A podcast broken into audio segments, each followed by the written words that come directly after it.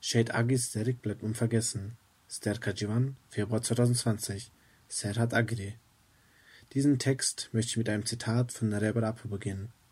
Die PKK ist eine gegen das Alte kämpfende Bewegung des Aufstands und der Ablehnung.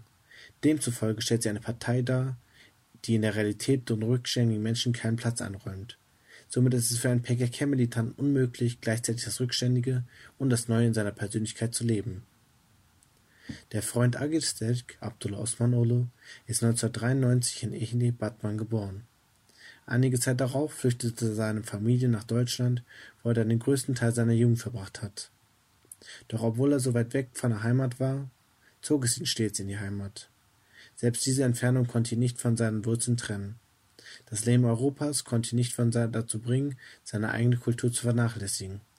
Er konnte seine kurdische Muttersprache gut sprechen und schreiben, als wäre es noch gestern gewesen. In den Arbeiten der kurdischen Jugend in Hannover lernten wir den Genossen kennen und erlebten mit ihm zusammen politische Jugendarbeit. Dabei fiel der Freund immer auf als eine Person, die stets motiviert gewesen ist und es stets schaffte, seine Umwelt mit seiner Willenskraft mitzureißen.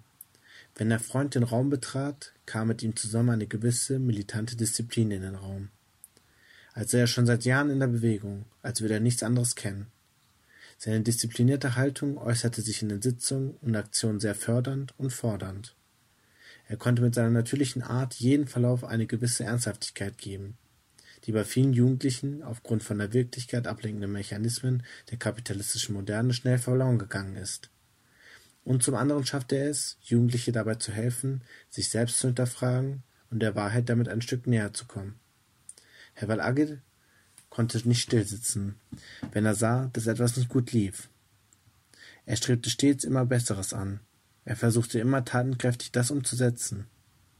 Seine Reflektiertheit drückte sich in seiner angemessen ständigen Selbstkritik und Kritik gegenüber seinen Genossinnen aus. Wenn der Freund einen kritisierte, tat er dies mit einer sehr empathischen Art und Weise.